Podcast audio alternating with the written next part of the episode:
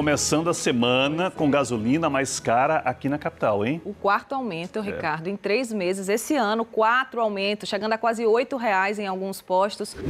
E a gasolina voltou a aumentar de preço em Salvador. Entre sexta e domingo, o litro ficou mais caro de novo.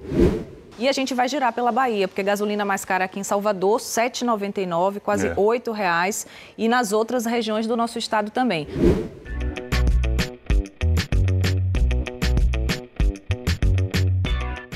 Cinco meses, foram 11 reajustes no preço dos combustíveis na Bahia. Desses, apenas três de redução. Todos os outros foram aumentos que pesaram e muito no bolso dos baianos. Em Salvador, o litro da gasolina, que custava em média R$ 6,88 em janeiro, hoje está na faixa de R$ 7,90. No interior do estado, chega a custar até mais em algumas cidades. E a pergunta que todo mundo se faz é: será que vai aumentar mais? Essa é a pergunta do milhão, Camila, porque realmente está difícil de saber. A gente pode dormir com um preço e acordar pagando outro de sem ao menos ser avisado. A guerra na Ucrânia, o valor do barril do petróleo e do dólar são algumas das variáveis apontadas pelo mercado. E nesse cenário, vale lembrar que a Bahia é um dos estados com o combustível mais caro do país. E como a refinaria aqui dentro, hein, Itana, que foi privatizada recentemente. Em dezembro do ano passado, a refinaria Landulfo Alves foi vendida para um grupo árabe e passou a ser chamada de Refinaria Mataripe, que é administrada pela Acelen, empresa criada por este grupo. Convidamos a Acelen para participar do debate, mas não tivemos resposta. A última nota divulgada pelo grupo foi no dia 14 de maio e dizia o seguinte: a Selen informa que os preços dos produtos produzidos pela refinaria de Mataripe seguem critérios de mercado que levam em consideração variáveis como o custo do petróleo, que é adquirido a preços internacionais, dólar e frete. A Selen reafirma sua aposta em uma política transparente, amparada por critérios técnicos, em consonância com as práticas internacionais de mercado. Essa é exatamente a nota enviada pelo grupo. Sem a participação da Selen, mas com convidados que vão nos ajudar a explicar tantos aumentos, a gente vai te explicar como funciona o mercado dos combustíveis. A venda da refinaria teve relação com esses reajustes? O que pode ser feito? E qual o impacto disso no bolso do baiano? O que é que muda na economia e nos investimentos nos diversos setores? Nossos convidados são Walter Tanos, presidente do Sim de Combustíveis, que é o Sindicato do Comércio de Combustíveis, e o economista Marcelo Andrade. Eu sou Itana Alencar, repórter do G1 Bahia. E eu sou Camila Marinho, repórter e apresentadora da TV Bahia. Este é o Eu Te Explico, o podcast do G1 Bahia. A gente começa essa conversa com o presidente do Sindicato do Comércio de Combustíveis, Walter Tanos. Walter, seja muito bem-vindo aqui ao podcast Eu Te Explico. Para a gente dar início, né, abrir esse debate, queria que você pudesse nos explicar por que, que a Bahia tem tido aumentos constantes no preço dos combustíveis. O que, que gera esses aumentos? Nós temos passado né, por um problema de apreensão muito grande né, e de aumento não só do combustível, mas também dos gêneros de primeira necessidade, né? E eu digo que o maior culpado, se existe algum culpado sobre isso, é a guerra, né? O mundo está passando por uma guerra entre a Rússia e a Ucrânia, né? Isso tem contribuído bastante para a elevação do preço do barril do petróleo no mundo todo. Vocês terem uma ideia, a gasolina hoje nos Estados Unidos e na Europa custa em torno de 12 reais o litro da gasolina. Então, esse é um problema mundial, não é um problema só do Brasil, e sim um problema que o mundo todo está passando. Em um dos muitos aumentos praticados esse ano, o sindicato chegou a acionar a Selen no CAD, né, que é o Conselho Administrativo de Defesa Econômica, e com isso a refinaria foi obrigada a voltar atrás. Qual era o erro que vinha sendo cometido pela refinaria? Nós acionamos o CAD visando entender a formatação do preço da Selen. A Selen ela tem um monopólio regional, né, que foi adquirido através de um leilão da Petrobras da refinaria de Mataripe mas isso cria alguma reserva de mercado muito perigosa que nós temos que debater esse assunto. O CAD, no primeiro momento, fez conosco duas reuniões videoconferência, certo? O processo está em andamento, eu não posso dar detalhes dele, porque ele está em segredo de justiça, né? eu não posso relatar o que vem acontecendo, mas eu tenho esperança de que, ao longo desse processo, a Bahia saia ganhando, certo? porque nós não temos, nós não conseguimos entender como é que a molécula, eu não estou falando da, da molécula com imposto, eu estou falando apenas da molécula, apenas do produto, apenas do diesel e da gasolina, que é produzido aqui no estado da Bahia, chegue no estado do Amazonas, no estado do Pará, percorra essa distância toda e chegue lá mais barato, 30, 40 centavos. Então, nós queremos entender o que é que leva uma empresa a agir assim, certo? Entendemos que a privatização é benéfica para o Estado da Bahia, certo? A longo prazo, a médio e longo prazo. Sabemos que a Selen vem passando por algumas dificuldades, porque ela vem comprando o barril do petróleo na mão da Petrobras a preço internacional, enquanto a, Petro, a Petrobras não reajusta esse preço nas refinarias, né? Então nós queremos entender isso e o que mais nos surpreende nisso é a omissão da sociedade baiana, é a omissão dos deputados, é a omissão dos executivos públicos e privados do Estado da Bahia, né, da sociedade civil organizada, em momento algum se manifesta.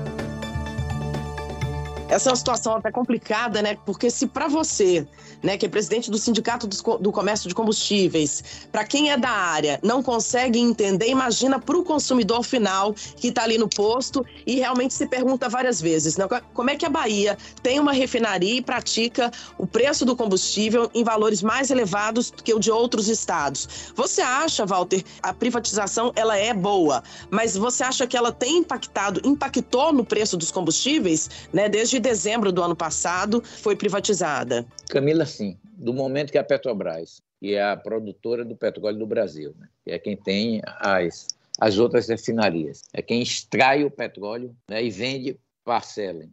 E ela vende por um preço mais caro parcelem do que ela repassa as próprias refinarias dela, isso prejudica o nosso Estado, isso prejudica frontalmente o Estado da Bahia. E é nisso aí que eu entendo e a sociedade baiana tem sido omissa e não tem participado desse debate. Hoje, para você ter uma ideia, vamos falar agora do agronegócio, por exemplo.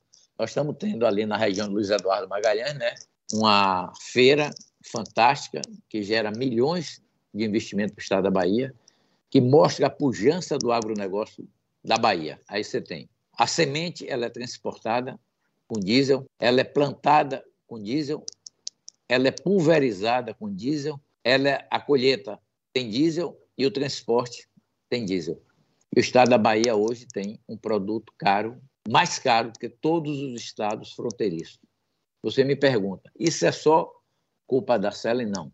A Selen tem a participação dela, a Petrobras tem a dela, e eu lhe diria também que os estados têm sua participação. É por isso que nós lutamos pela unificação tributária e a simplificação, além da redução dos tributos. Nós não podemos aceitar gasolina e o óleo diesel sejam tratados como produtos não essenciais à nossa sociedade. Ninguém consegue se locomover nesse país sem usar esses dois produtos. 90% da população brasileira usa esse produto. E quando usa diretamente, 100% usa de maneira indireta, que é através dos alimentos, através do transporte.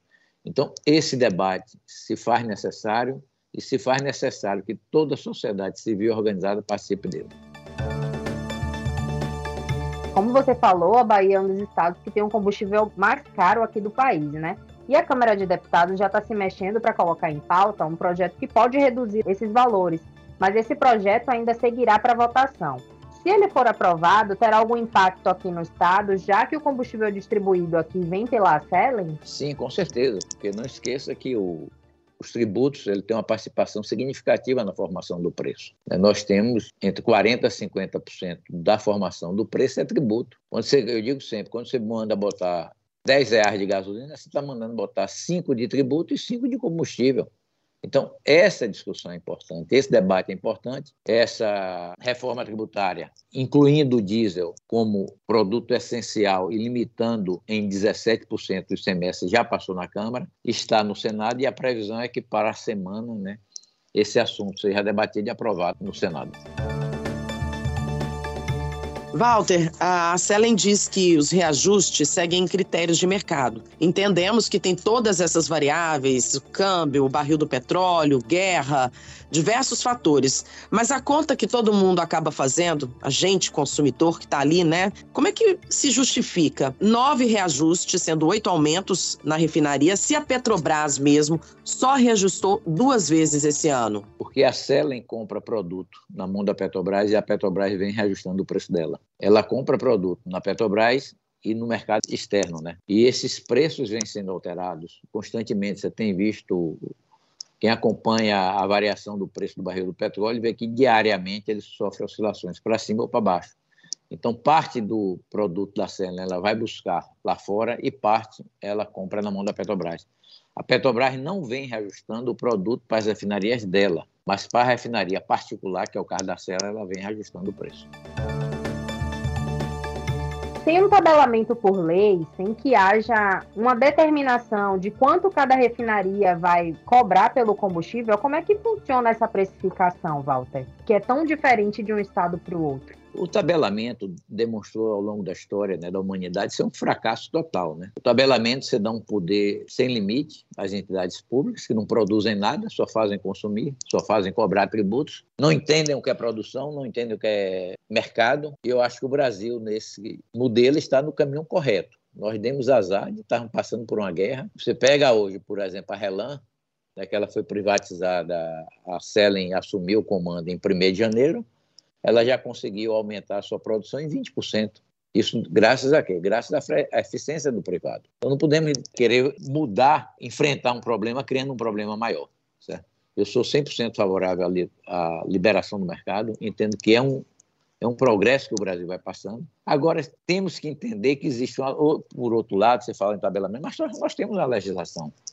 Nós temos o CAD, que acompanha o mercado, que acompanha principalmente esses mercados concentrados, como é o caso de refinarias, que é importante, tem produtos essenciais à atividade empresarial e à locomoção da toda a população brasileira. Então, nós temos maneira de controle, o Brasil exerce muito bem esse papel. Temos o CAD, que sabe fiscalizar, sabe planejar suas ações e sabe trabalhar. E, com certeza, o CAD vai direcionar para um caminho correto. Volto a dizer, a Selen ela tem praticado reajustes constantes porque a Petrobras tem represado esses aumentos para as demais refinarias, isso se torna mais impactante na economia baiana, certo? porque a matéria-prima que a Petrobras vende parcela, ela vem sofrendo reajuste. Mas há alguma maneira do sindicato atuar para evitar esses constantes reajustes? Sabemos, você deixou bem claro aí como é que funciona né, o mercado. A refinaria ela compra no mercado internacional quando não é da Petrobras, diretamente da Petrobras. E acaba pagando por um preço que é é, variável, mas há uma maneira de evitar esses constantes aumentos, Walter? Olha, eu, eu vejo que esses constantes aumentos eles você pode reduzir o impacto deles, como foi feito, né? O governo federal zerou a tributação do, do diesel, então isso tem um impacto significativo, senão nós estaríamos pagando um preço ainda mais elevado. Esse projeto de lei que já foi aprovado na Câmara e que está sendo debatido no Senado é outra medida importante, certo? Porque você vai reduzir a carga tributária e quando você reduz a carga tributária, você reduz o preço do produto. Como eu falei, aproximadamente 50% do preço desses produtos é imposto. Certo? E a sociedade precisa saber disso, precisa tomar consciência e precisa debater esse assunto. Só assim nós conseguiremos ter um produto com o seu custo menor. É, Walter, com a guerra da Ucrânia, já tem se falado em crise do diesel em distribuidoras e importadoras, né? Elas já estão com dificuldade para evitar que falte combustível no Brasil. Há essa apreensão aqui na Bahia? Como é que está o cenário? Então, a sua pergunta foi, vamos dizer assim, muito importante, certo? Eu até lhe parabenizo por ela. O que é que nós vemos? É, o, o diesel ele é um produto hoje escasso no mundo todo. O mundo todo hoje tem problema de diesel. Você está vivendo uma guerra, a Europa e os Estados Unidos bloqueou a venda do petróleo russo, né, que é um grande produtor. Os Estados Unidos era um grande consumidor do produto russo e com isso começou a faltar principalmente o diesel. Eu não acredito na falta do produto. Petrobras produz aproximadamente 70% do produto e os outros 30% é importado. Eu creio que as distribuidoras vão continuar fazendo o que tem feito até agora, importando produto. Agora, acredito sim que o que tem acontecido é em soluços. O que é soluço? É pequenas faltas, é por pequenos períodos em determinados estabelecimentos comerciais, porque às vezes a refinaria não tem. Mas, assim, uma falta generalizada, uma falta que cause um desabastecimento, eu não acredito, porque nós temos a Agência Nacional do Petróleo, que é a empresa encarregada de controlar esses estoques, e ela tem tranquilizado a população com relação a esse assunto, a uma possível falta do produto. Então a gente não corre o risco de desabastecimento, mas enquanto estiver rolando a guerra, a gente vai seguir aí com esses aumentos de combustíveis, né? Eu não diria com aumento, né? Eu diria com esse preço elevado do produto, né? Porque em algum momento ele pode sofrer pequenas oscilações para baixo e para cima, né? Esse é o momento que estamos vivendo, o preço do produto está bastante elevado. Nós estamos vendo aí que os estados brasileiros foram os grandes beneficiados com esse aumento do produto, né? porque você tem um produto que aumenta de preço, sua tributação aumenta também. Quem foi beneficiado até agora com esses aumentos foram os estados e o grande prejudicado é o povo brasileiro e a classe empresarial. Walter, muito obrigada por participar aqui do Eu Te Explico com a gente para a gente tentar destrinchar aí o que que está causando esse, essa alta constante nos preços do combustível aqui na Bahia. Obrigada. Nós que agradecemos a Itana, Camila e a todos os ouvintes certo, por nos dar esse prazer de debatermos esse assunto. Estamos à disposição de vocês para quando precisarem voltarmos a debater esse assunto. Sei que esse tema é polêmico, que esse tema é o que eu digo, causa desconforto nas pessoas, certo? mas ele tem que ser debatido, ele tem que ser enfrentado. Agora nós conversamos com Marcelo Andrade, que é graduado em Ciências Econômicas, mestre em Administração Estratégica e professor de Finanças Corporativas. Marcelo, só neste ano tivemos 11 reajustes no preço do combustível aqui na Bahia. Por que, que o preço não tem uma estagnação? O que, é que implica nesses reajustes todos? Em primeiro lugar, agradeço a oportunidade de estar aqui no podcast Eu Explico, falando sobre esse tema tão importante para a população, para a sociedade. Eu queria começar comentando o seguinte: é, realmente houve esses reajustes todos, pouco menos de seis meses. Então, isso cria realmente uma dificuldade econômica muito grande. Mas esse não é um problema isolado da Bahia, problema de nível nacional e que eu atribuiria a fatores conjunturais, ou seja, fatores de momento, e também a fatores estruturais, fatores que já existem há mais tempo e que fazem parte, como o próprio nome diz, da estrutura da, da questão dos combustíveis. Do ponto de vista conjuntural, de momento, diria que há dois fatores muito importantes para essa situação. O primeiro deles é essa guerra é, entre a Rússia e a Ucrânia, modificado muito a questão da cotação internacional do, do petróleo, tem interferido muito no preço do petróleo. A questão econômica ainda da crise é, do Covid, Covid trouxe uma crise econômica, trouxe inflação, está trazendo inflação é, pelos problemas que tivemos. E, em cima disso tudo, isso está provocando também uma desvalorização do câmbio real, né? Tá perdendo, perdeu, na verdade, muito peso em relação ao dólar. Está, está até recuperando. Tivemos há pouco tempo o dólar quase seis reais, agora está um pouco abaixo de cinco. Mas isso tudo durante um, período aí de talvez mais de um ano, quase dois anos, e isso, é, em conjunto com os fatores estruturais, ou seja, todos esses, esses problemas de momento, junto com os fatores estruturais, é, contribuem para a alta dos combustíveis. Estrutural, o que é que eu quero dizer? Primeiro que o Brasil tem uma dificuldade com o refino do combustível. Então, como as nossas refinarias são em pequena quantidade e são antigas, não são preparadas para refinar o petróleo brasileiro, extraído aqui, que é um petróleo mais pesado, nós temos a necessidade de uma de duas coisas. Ou importar petróleo do exterior, da região do Oriente Médio, da Nigéria, desses países, que é um petróleo mais leve e, e consegue ser refinado aqui, ou enviar para o exterior o nosso petróleo e importar produto acabado, combustíveis e outros derivados. E isso aí, consequentemente, nos coloca no rumo de, de, de, de, estar à mercê do mercado internacional, da cotação da moeda estrangeira, do dólar, no caso, e de todos esses fatores que interferem no preço dos combustíveis. Do mesmo jeito que aconteceu, por exemplo, nas crises do, do petróleo de 73 e 79. Então, dessa forma, até a autossuficiência que é dita que nós temos aqui no Brasil, ela é relativa porque o combustível, na verdade, o petróleo que é extraído, a quantidade de petróleo que é extraído, ela é suficiente para atender a nossa demanda, mas nós não temos um refino na quantidade, né, na tecnologia necessária para não depender o refino do exterior ou de ter que importar um outro tipo de petróleo compatível com as nossas refinarias. Então, nós temos esse problema estrutural das nossas refinarias e um outro problema. O Brasil é um país que tem um limite estrutural importante na questão de transportes e de escoamento de produção. Nossa malha de transportes ela é predominantemente rodoviária, que é, se não a mais cara, uma das mais caras que tem. E a gente tem uma malha ferroviária ainda muito restrita. Então, temos esse problema é, de, de, decisões né, tomadas no passado que influenciam na situação do futuro e nas situações atuais. Então, bem resumidamente, eu diria que é, a causa de, é, do aumento do, dos preços dos combustíveis tem origem em problemas de momento, mas também tem origem em problemas antigos que foram se acumulando e foram se agravando. Marcelo, é, a gente sabe que tem todas essas variáveis, né? A questão do valor do dólar, do barril de petróleo, variáveis como a Covid, como a guerra. É, mas, por outro lado, é, nós passamos bastante tempo sem ter esses aumentos contínuos. Mudou algo na forma é, de calcular que trouxe como consequência tantos aumentos? Olha, Camila, as próprias situações que você citou, elas influenciaram na oscilação dos preços e outros ativos internacionais, moeda, o próprio petróleo. Como eu já citei, né?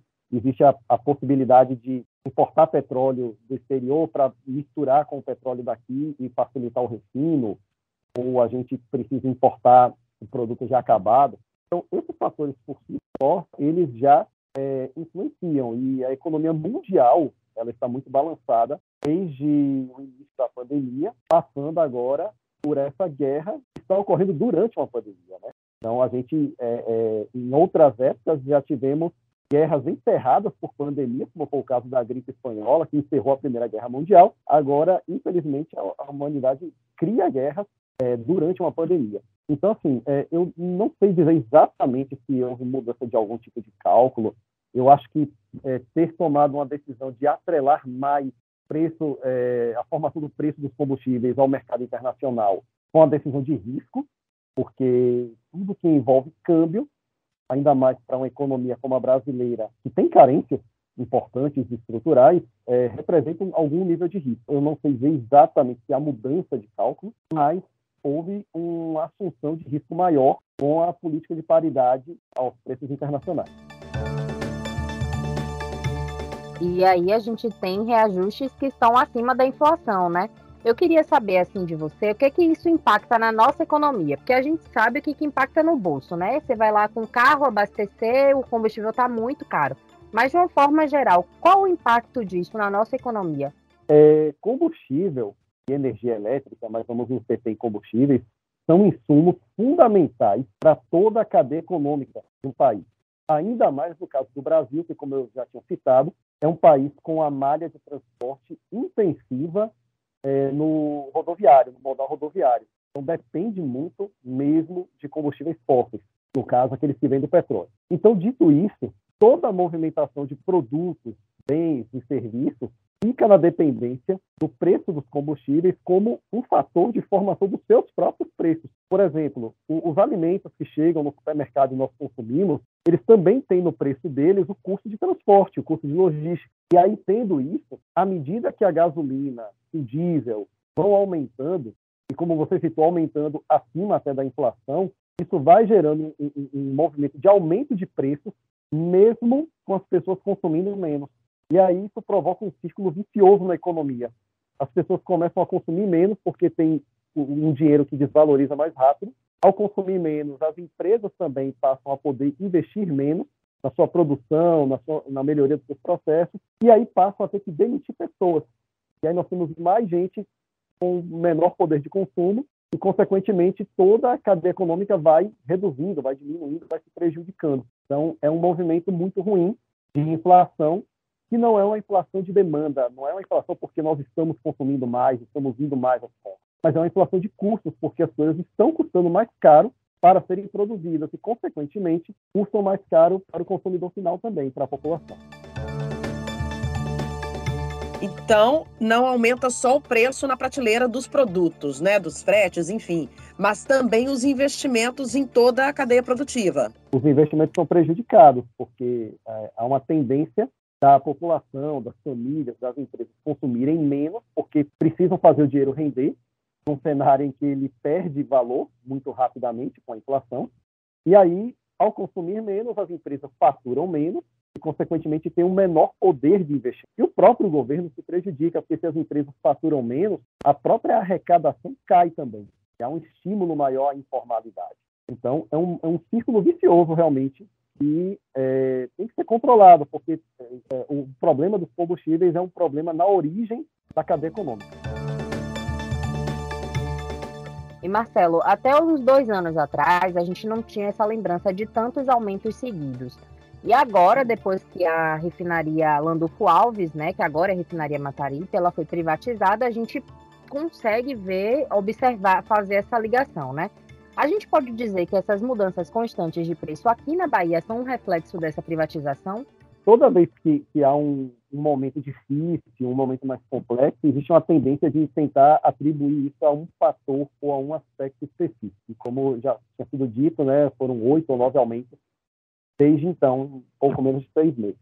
Mas o que acontece, de fato, os preços estão aumentando nos combustíveis da Bahia a uma média maior, é, a um volume maior, né, um, uma taxa de aumento maior do que a média nacional, mas temos outros aspectos envolvidos, como eu já citei, questões conjunturais, questões de momento, e a gente tem as questões de monopólio também, porque você pode ter um monopólio é, público, como existia da Petrobras, e pode ter um monopólio privado, que é basicamente o caso da, da refinaria de Mataripe. É, aqui na região não tem outra, basicamente não tem um concorrente. Então, é um cenário que economicamente não é interessante, e existe essa dificuldade porque uma refinaria é, é, é uma estrutura com um volume de investimento muito elevado, financeiro, tecnicamente também, tecnologicamente, exige muita coisa para poder ter uma refinaria funcionando. E talvez não haja mercado para comportar mais de uma. Então, diante desse cenário, a privatização ela pode ter, de alguma forma, influenciado. O que os especialistas dizem é que não, que não haveria uma relação direta. Mas é possível, de repente, com a taxa de, de a margem de lucro que está sendo é, estipulada pela refinaria, pode estar provocando um aumento acima do, do razoável, acima do normal, acima do que poderia se esperar para um cenário como esse. Ainda que a privatização tenha algo a ver ou influencie, é, não é um fenômeno isolado para justificar todo esse cenário. Então, isso pode explicar o fato da Bahia ter um dos valores mais altos no combustível, especialmente da gasolina, né? É um dos possíveis fatores. Ele isoladamente, eu, até como os especialistas dizem, eu não creio que ele sozinho explique é, essa situação. Junto dos outros fatores, é uma possibilidade também. Eu diria que o, o fator mais pesado, talvez, para isso seja o fato de ser um monopólio. Um monopólio que é uma estrutura de mercado em que você só tem um fornecedor e aí termina que ele decide o preço. Isso é independente de ser um fornecedor público ou privado. A gente tem monopólios públicos também, é, como por exemplo o ferryboat, que não deixa de ser um monopólio, é uma concessão, mas funciona como um serviço público, e que também já foi de empresa pública e, e havia muito questionamento, e sempre houve muito questionamento sobre o preço da, das tarifas do ferryboat. Marcelo, para a gente finalizar, qual é o real impacto de tantos reajustes no bolso do brasileiro, especialmente do baiano? Pois é, Camila. É, o poder de compra fica muito prejudicado, a gente forma aí uma inflação e indicadores oficiais já falam num acumulado de mais de 12% nos últimos 12 meses. Então, os nossos salários, as nossas remunerações não aumentam a essa, essa taxa e aí a gente vai ficando para trás nessa corrida nossa com os preços nos supermercados e estabelecimentos. Então, nosso poder de compra, infelizmente, fica diminuído e, consequentemente, também todo o comércio, setor de serviços, as indústrias, passam a ter uma dificuldade maior de faturamento, dificuldade na produção. Isso vai formando um círculo vicioso muito ruim para a economia e para a sociedade. Então, isso reacende, claro, a discussão, o senso de urgência de que algo precisa ser feito para dar uma equilibrada e, consequentemente, permitir a gente retomar a atividade econômica normal. Marcelo Andrade, muito obrigada pela explicação, por deixar de maneira bem clara aqui para que todo mundo possa entender, né, o real motivo de tantos aumentos, como é que isso impacta no nosso bolso. Enfim, nesse cenário de tantas incertezas. Muitíssimo obrigada pela sua participação aqui no Eu Te Explico. Muito obrigado, agradeço a oportunidade de estar conversando com o nosso público aqui no Eu Te Explico.